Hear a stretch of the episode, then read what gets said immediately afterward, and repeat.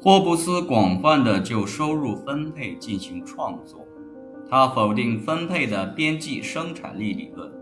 理由是将边际产品归因于分开的要素是不可能的。他认为，在现代复杂经济体中，生产是一种社会企业或者合作企业。如果我们借助微分学试图确定不同生产要素的边际贡献，我们就是在回避围绕收入分配的道德问题。此外，在对要素价格决定的分析中，正统理论含蓄地假设，不同生产要素具有相同的讨价还价能力，但是他主张对经济体的观察揭示出。劳动的讨价还价状况相对较弱，这一点导致了低工资支付给不同生产要素的报酬能被解析成以下三个部分：一、仅仅允许要素维持其自身的报酬；二、允许要素提高数量和生产力的报酬；三、超过了用于维持和提高所必需数量的报酬。霍布斯称之为非生产性剩余。现代工业经济体所生产的产量超过了足以支付不同要素的维持部分。正是要素市场定价的讨价还价过程，决定了哪种要素得到非生产性剩余。霍布斯宣称，土地因其天然的稀缺性得到一种非生产性剩余。资本因其一流的讨价还价能力和由于垄断实力产生的人为稀缺性，得到一种非生产性剩余。给予劳动较高工资的更加平等的收入分配，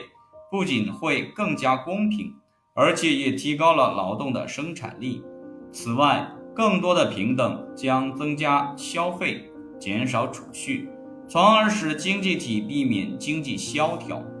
霍布斯并不满足于将他对正统理论的反对停留在这一点上，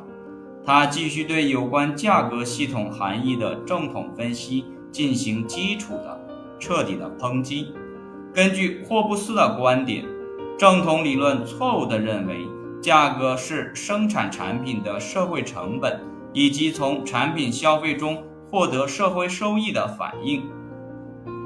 霍布斯认为。无论从成本方面还是从收益方面，价格都是对福利的一种不充分度量。从这一情形上说，仍然将货币视为其价格标准，并将人类看作是赚钱手段的学科，没有能力面对深刻而复杂的构成社会问题的人类问题。霍布斯的方案是：我们应当考虑人类成本以及人类效用。前者不同于用价格表示的成本，后者不同于市场价格。在这一分析中，霍布斯在供给成本方面以及在需求收益方面集中注意力于现代福利理论所提及的外部性。他对需求方面的分析反映出凡伯伦的影响，他指向炫耀性消费所导致的浪费。以及现代经济体所实行的精巧的推销艺术。霍布斯的方案是消除政府的自由放任方法，以及现代经济体以利润为导向的性质。直接的社会控制对我们的行业正常过程中私人逐利动机的替代，对于社会重建的任何合理方案来说都是必要的。这样简短考察霍布斯与。总结他对正统理论所进行的全面抨击的特色，并没有什么区别。他否定萨伊定律，反对正统分配理论，认为价格系统是对社会福利的一种不充分的度量，否定正统理论的规范实证二分法，明确提倡将道德考虑注入经济分析中，认为利润动机对社会具有。负面影响，最重要的是提倡终结自由放任。他经历了很多具有开创性的非正统思想家的命运，他未能在正统学说控制下的学术界找到工作，他的思想通常未经仔细考察就被否定。一九一三年，约翰·梅纳德·凯恩斯评论说：“人们怀着矛盾的感情阅读霍布斯先生的新书，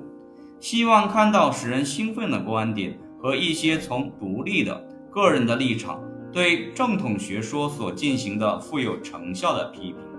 但也期待更加诡辩的、令人误解的、不合常情的思想。”后来，伴着凯恩斯对萨伊定律的否定及其从正统观点中的退出。他对霍布斯的评价也因此改变。一九三六年，他赞扬霍布斯的工业生理学是霍布斯先生在将近五十年的时间里，以饱满的热情和不屈不挠的勇气攻击正统学派的地位而创立了许多著作中的第一本，也是最重要的一本。但他未能撼动正统学派。尽管这本书今天已经被完全淡忘了，然而从某种意义上说，它的出版标志着经济思想史的新纪元。凯恩斯接着认为，霍布斯属于一群重要的消费不足主义非正统经济学家，他们宁可凭着直觉、朦胧的、不完全的探究真理，也不愿意坚持错误。他们借助简单的逻辑。条理清晰且前后一致地得出结论，但都建立在与事实不符的前提上。像大多数非正统经济学家一样，霍布斯的直觉见解并没有使他得出一个一致而有序的理论结构，因此在现代的正统理论中，并不存在可以确认的霍布斯成分。它揭示出正统经济学家满足于隐藏问题的特点，但当这些问题最终被予以考虑时，解决方案则是由经济学家而不是霍布斯提出的。不过，霍布斯对英国的经济政策具有重要作用，因为他的思想成为工党的主要智力影响。在第二次世界大战之后的时期中，英国实行的对产业进行社会控制。以及包括充分就业政策的劳工计划，就根植于约翰 ·A· 霍布斯的经济学中。总结：除了对正统理论提出异议外，新古典经济学的早期批评几乎没有共同点。不同的经济学家以不同的方式表达了异议，但一般而言，它是与正统理论在范围、方法。和内容上的背离，以及对正统经济学家下列观点的否定，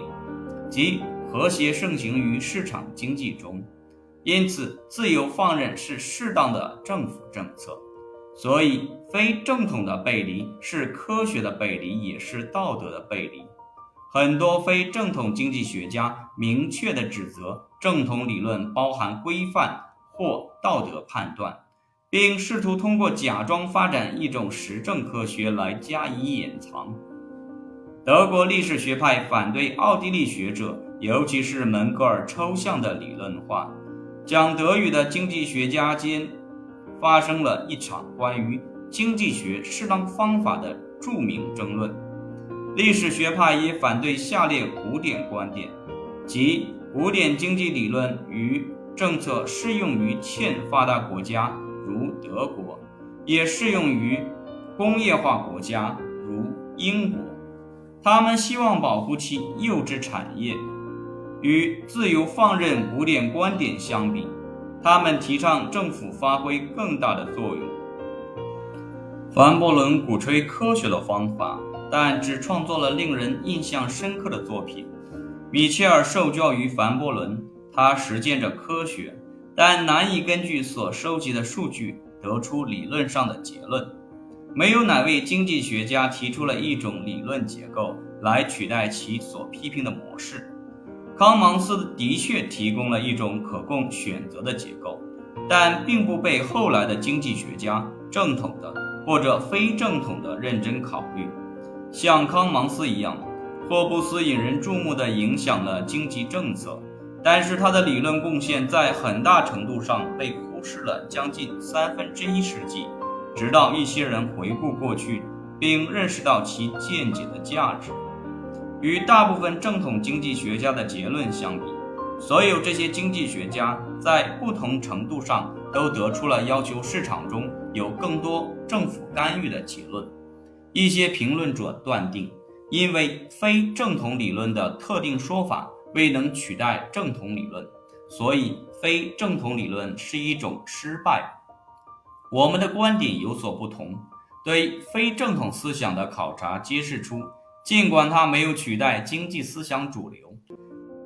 然而它经常迫使正统理论进入新的路线，有时还会提供开创性的思想。这些思想成为公认理论结构的一部分。对思想潮流方向及其内容的这些贡献不能被忽视。对新古典经济学的制度主义批判和其他非正统批判，并没有在早期批评家那里结束。对正统理论的抨击一直持续着，在某些场合下变得更强烈。尽管对政策的抨击不一定都是正确的。然而，非正统经济学家正在提出了很多政策变革，实际上在二十世纪已经实现了。霍布斯与其他英国改革家影响着英国的社会政策，并且美国制度主义者的很多思想在新政中得到贯彻。因此，非正统经济学家对于资本主义制度结构具有重大影响。他们的很多批判由于对批判的反应而显得直率，然而在理论领域，他们只有较小的影响。随着西方经济制度结构的变革，建立在与纯粹市场经济最为相关的制度结构基础上的新古典理论，并没有发生变革，相反，它只是更深地退回到与政策有很少或者没有相关性的纯粹抽象理论上来。正如我们在十七章中考察最近的非正统经济思想时看到的那样，对主流思想的挑战是制度主义性质的，因为他们是对凡伯伦、康芒斯以及米切尔的智力继承。这些挑战越来越多地集中于正统理论与现实的分离。